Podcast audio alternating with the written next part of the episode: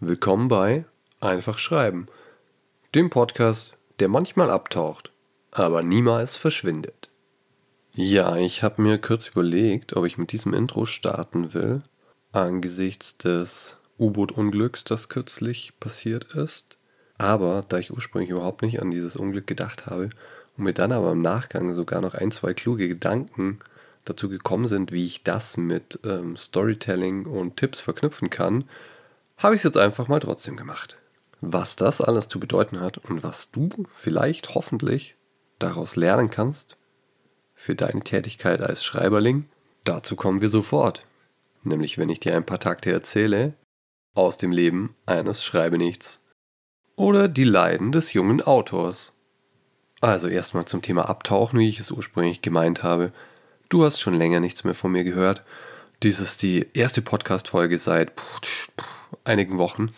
Und das hat gute Gründe, denn zu dem üblichen Tohuwabohu in meinem Leben kommt gerade noch eine Umzugsvorbereitung. Wir werden in den nächsten Wochen den Standort wechseln und dafür gibt es einige Sachen ja, vorzubereiten. Ich will dich gar nicht mit Details langweilen, aber es wird nach dieser Folge eine offizielle Sommerpause geben, weil ich es hasse, dem Zeitplan hinterher zu hinken und auch nicht möchte, dass da draußen irgendjemand auf neue Folgen wartet und sich jede Woche fragt, ob da was kommt oder nicht. Jetzt weißt du also Bescheid. Nach dieser Folge gibt es ein kleines Päuschen und ich bin dann im Spätsommer, Herbst wieder mit neuen Folgen zurück. Und jetzt zur Erklärung, was hat diese Folge mit dem U-Boot-Unglück zu tun? Naja, ursprünglich erstmal überhaupt nichts. Aber nachdem mir dann aufgefallen ist, wenn ich von Abtauchen spreche und kürzlich ein U-Boot ähm, verschollen bzw. Ähm, untergegangen ist, dann drängt sich dieser Vergleich auf und mir ist dann aber auch noch was halbwegs Kluges eingefallen, was ich dazu sagen kann, was ich dir nicht vorenthalten möchte. Falls du es nicht mitbekommen hast, kürzlich ist eine Geschichte durch die Medien gegeistert. Es ging um einen U-Boot-Tauchgang eines wohl recht bekannten, ich glaube, englischen Milliardärs. Es war eine Handvoll Leute in diesem Boot. Das war auf dem Weg zur Titanic, soweit ich es verstanden habe, und ist dabei verschollen. Und jetzt kürzlich hat man wohl die Bestätigung bekommen, dass dieses U-Boot zerstört worden ist und bisher jede Spur von den Insassen fehlt. Man rechnet aber nicht damit, dass man sie noch lebend bergen kann, weil sie dafür einfach zu tief im Wasser waren. So, was habe ich denn jetzt so halbwegs Kluges dazu zu sagen, was für dich interessant sein könnte? Also, du hast es vielleicht auch mitbekommen, es gab rund um die Berichterstattung über das vermisste U-Boot recht viel Kritik. Und zwar ging es um die Frage, ob es denn okay ist, dass die Geschichte eines Milliardärs, der sich selbst in Gefahr gebracht hat und um das Verschwinden von, ich glaube, es waren fünf Menschen. Warum darum mehr oder genauso viel wie über hunderte Menschen, die bei der Flucht übers Mittelmeer kentern und ertrinken. Eins vorneweg, dass wir uns hier nicht missverstehen. Ich finde jeden Tod tragisch. Ganz egal, wie viele Menschen sterben, ganz egal, wo sie sterben, ganz egal, auf welche Art sie sterben. Ich finde es absolut unangebracht, Vergleiche zu ziehen, was schlimmer ist und was mehr Aufmerksamkeit verdient hat. Ich gehe da eher mit diesem wunderschönen Satz aus Schindlers Liste, wer ein Menschenleben rettet, der rettet die ganze Welt. Kurz jedes Leben ist es wert, gerettet zu werden und jeder Unfalltod ist tragisch. Ich kann es aber durchaus nachvollziehen, dass es Menschen gibt, die Kritik äußern, die sagen, ist es wirklich okay, dass dieses Unterseeboot-Unglück in meiner gefühlten Wahrnehmung genauso viel Aufmerksamkeit bekommt wie das Unglück der, der Flüchtenden auf dem Mittelmeer. Ich möchte in dieser Frage überhaupt keine eigene Wertung abgeben, aber ich möchte sagen, für mich ist es aus erzählerischer Sicht nachvollziehbar und leicht zu erklären, dass diese U-Boot-Geschichte so viel Aufmerksamkeit bekommt. Und den Grund dafür habe ich gerade schon quasi aus Versehen oder instinktiv genannt. Es ist eine U-Boot-Geschichte. Dieses U-Boot-Unglück enthält alle Elemente einer spannenden Geschichte. Und deshalb wurde es von Journalisten auch so aufbereitet wie eine spannende Geschichte. Deshalb ruft es in uns als Leser, Zuhörer, Zuschauer Aufmerksamkeit hervor und das befeuert wieder die Berichterstattung darüber. Denn im Endeffekt muss man sich darüber klar sein, auch Journalisten und alle Medienmacher stehen in einem Wettbewerb um Aufmerksamkeit, um Klicks, um Zuschauerzahlen. Das ist eine sich selbst befeuernde Ökonomie. Entsprechend werden Themen, die viel Aufmerksamkeit bekommen, auch immer gespielt werden. Dann gibt es einfach unterschiedliche Grade der Seriosität. Du hast da zum Beispiel eine Bildzeitung, die bei ganz vielen Seiten, äh, bei ganz vielen Sachen sagt, ja, Hauptsache Aufmerksamkeit, auch wenn es vielleicht nur halb stimmt. Und du hast auf der anderen Seite seriösere Medien, wie vielleicht eine Süddeutsche Zeitung, die auch sagt, bestimmte Sachen, die spielen wir nicht, auch wenn sie Aufmerksamkeit bringen, denn die sind nicht durch Recherche belegbar. Zumindest nicht so ausreichend, dass wir dahinter stehen können. Aus meiner Sicht, vor allem aus meiner Sicht als Geschichtenerzähler, ist es falsch, Menschen vorzuwerfen, dass sie sich für ein Thema interessieren. Denn dafür können sie nun mal nichts. Das ist in uns angelegt. Ein Thema, das als gute Geschichte daherkommt, wird einfach unsere Aufmerksamkeit bekommen. Das kann man jetzt schade finden, aber damit muss man sich arrangieren und es ist aus meiner Sicht viel sinnvoller, sich zu fragen, warum bekommt denn das eine mehr Aufmerksamkeit als das andere? Und in diesem konkreten Fall gefragt, warum bekommt dieses U-Boot-Unglück eine so große Aufmerksamkeit? Ich habe es ja schon gesagt, es ist eine gute Geschichte. Aber was macht es denn jetzt zu einer guten Geschichte? Denn das können wir uns ja merken und für unsere Arbeit als Geschichtenerzähler mitnehmen. Naja, allein schon der grundlegende Plot. Es ist der Plot wie in jeder guten Kriminalgeschichte. Es wird etwas gesucht. Es wird versucht herauszufinden, was passiert ist. Du hast da ein U-Boot, das ist verschollen. Und jetzt gibt es jede Menge Leute, die versuchen es wiederzufinden. Genau wie eine Kommissarin, die in einem Krimi nach einer vermissten Person sucht. Das ist grundsätzlich ein interessantes Szenario für unser Gehirn, weil wir uns sehr viele Fragen stellen. Was ist mit der Person passiert? Wird man sie wiederfinden? Und im Falle des U-Boots wird die Neugier nochmal durch ein sehr wirksames Element gesteigert, und zwar durch eine Art Countdown. Denn es ist klar, die Menschen in diesem U-Boot können nur eine bestimmte Zeit lang mit der Luft, die sie zur Verfügung haben, überleben. Das heißt, die Suche steht unter Druck. Und Druck ist ein sehr wirksames erzählerisches Mittel. Jemanden finden zu müssen, ist schon spannend. Aber wenn ich dafür sehr viel Zeit habe, ist es nicht so spannend. Wenn ich dafür nur wenige Stunden, Tage Zeit habe, wird es umso spannender. Das U-Boot-Unglück hat also schon mal beste Voraussetzungen dafür, eine spannende Geschichte zu werden, weil es sich einer grundlegenden Plotstruktur bedient, die sehr spannend ist. Was auch elementar ist dafür, dass eine Geschichte funktioniert, ist Empathie. Jede Geschichte funktioniert dadurch, dass wir mitfühlen.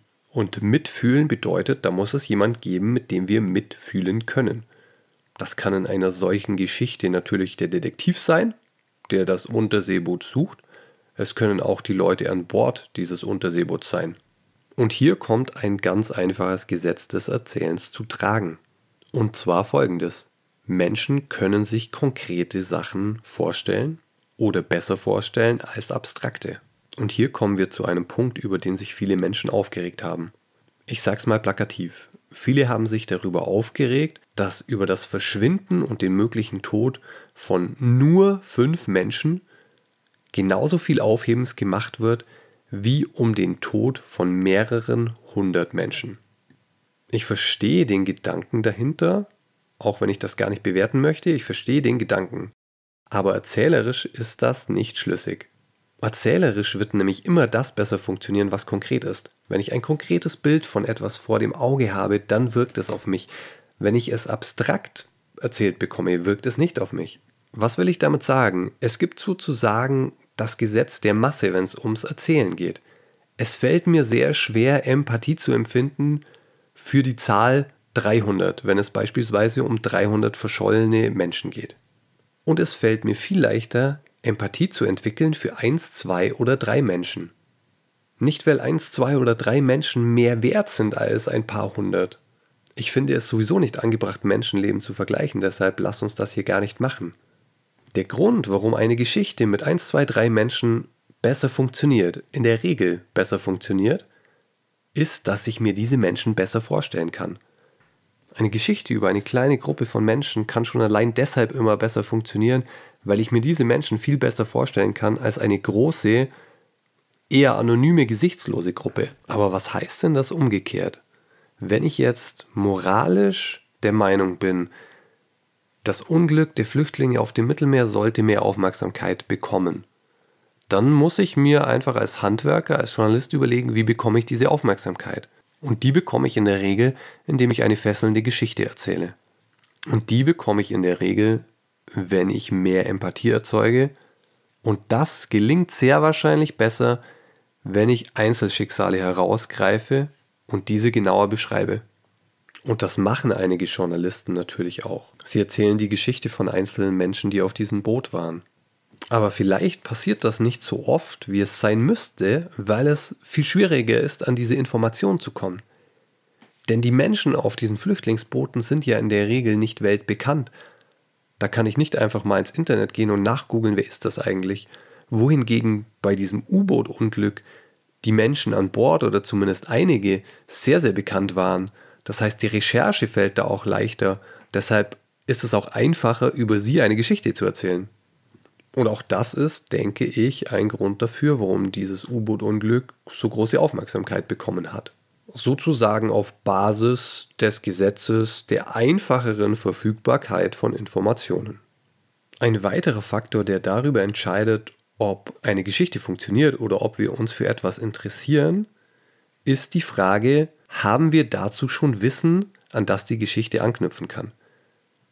Denn, so habe ich es zumindest verstanden, unser Gehirn versucht immer neue Sachen mit bestehendem Wissen im Gehirn zu verknüpfen. Und wenn ich da jetzt eine Expedition zur Titanic habe und die Titanic mir schon etwas sagt, ich vielleicht sogar Emotionen mit Titanic verknüpfe, weil ich beispielsweise einen Film dazu gesehen habe, dann ist mein Gehirn für diese Information dankbarer, aufnahmefähiger.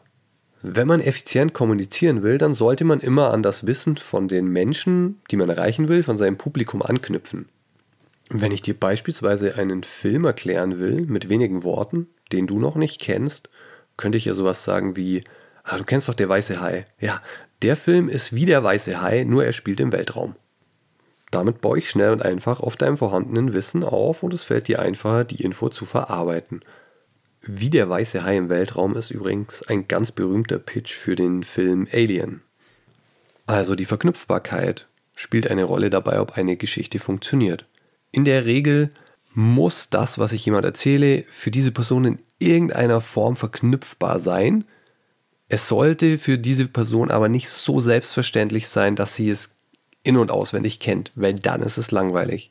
Und das ist bei der U-Boot-Geschichte der Fall, würde ich sagen ich kann mir durchaus vorstellen, eine Unterseeexpedition zur Titanic zu machen, weil ich schon viele Bilder von diesem Titanic-Wrack gesehen habe und weil ich mich auch grundsätzlich in diesen Forscher-Abenteuer-Modus äh, jetzt rein emotional gesprochen begeben kann. Und zum Abschluss vielleicht noch einen wichtigen Grund, zumindest aus meiner Sicht ein wichtiger Grund, der dazu geführt hat, dass das U-Boot-Unglück viel Aufmerksamkeit bekommen hat ich möchte jetzt gar nicht sagen, genauso viel wie das Bootunglück der Flüchtlinge auf dem Mittelmeer. Ich finde es einfach unangebracht, hier irgendwelche Vergleiche zu ziehen. Es hat viel Aufmerksamkeit bekommen, auch aus dem Grund, weil es für uns moralisch gesehen ein viel einfacheres Thema ist. Denn es schiebt uns keine Verantwortung zu. So blöd es vielleicht klingen mag, aber die Geschichte über einen Milliardär, der in einem U-Boot verschollen ist und nach dem gesucht wird, die kann ich mir mehr wie ein Kinobesucher ansehen. Denn ich bin nicht involviert. Es wird von mir nicht erwartet, dass ich irgendwie zu der Lösung beitrage. Und es wird mir auch sehr leicht gemacht zu sagen, naja gut, mein Mitleid hält sich jetzt in Grenzen, er hat sich ja selber dafür entschieden. Er ist dieses Risiko ja bewusst eingegangen. Also nicht, dass ich das jetzt denke, aber diese Position kann man als Zuschauer leicht einnehmen. Wohingegen ein gekentertes Flüchtlingsboot moralisch viel näher an mir als Zuschauer dran ist, weil es immer mit einer Aufforderung verbunden ist. Immer mit der Aufforderung, tu was dagegen, setz dich dafür ein, dass so etwas nicht passieren kann. Wenn so etwas passiert, was leider schon viel zu oft passiert ist, dann stellen wir uns berechtigterweise als Gesellschaft immer die Frage, inwiefern tragen wir dazu bei, dass so etwas passieren kann. Müssen wir für sichere Fluchtwege suchen? Sind wir in irgendeiner Form dafür mitverantwortlich, dass diese Menschen überhaupt fliehen wollen müssen? Wir können uns bei dieser Information nicht, so wie ich es vorher gesagt habe, zurücklehnen und das wie in einem Kinosessel betrachten. Und das macht es für unser Gehirn anstrengender und deshalb weisen wir solche Informationen oder Geschichten oft reflexartig zurück und wollen uns gar nicht damit beschäftigen. Und jetzt noch ein letzter Punkt, der mir gerade erst eingefallen ist. Auch das Merkmal, ob etwas einzigartig ist oder sich wiederholt, hat einen Einfluss darauf, wie stark eine Geschichte auf uns wirkt. Es ist nun mal so, so funktioniert unser Gehirn, dass sich auch sehr wichtige Geschichten, wenn wir sie öfter hören, abnutzen. Ihre Wirkung wird schwächer. Und genauso ist das mit tragischen menschlichen Schicksalen. Es ist leider so, je öfter ein Boot mit Flüchtlingen im Mittelmeer kentert oder untergeht, desto weniger Aufmerksamkeit wird diese Nachricht bekommen. Das ist vielleicht nicht angebracht, aber genauso funktioniert nun mal unser Gehirn. So, zum Abschluss nochmal. Bitte, ich nehme keine Bewertung vor, ob es okay ist, dass die eine Sache mehr Aufmerksamkeit bekommt oder genauso viel wie die andere.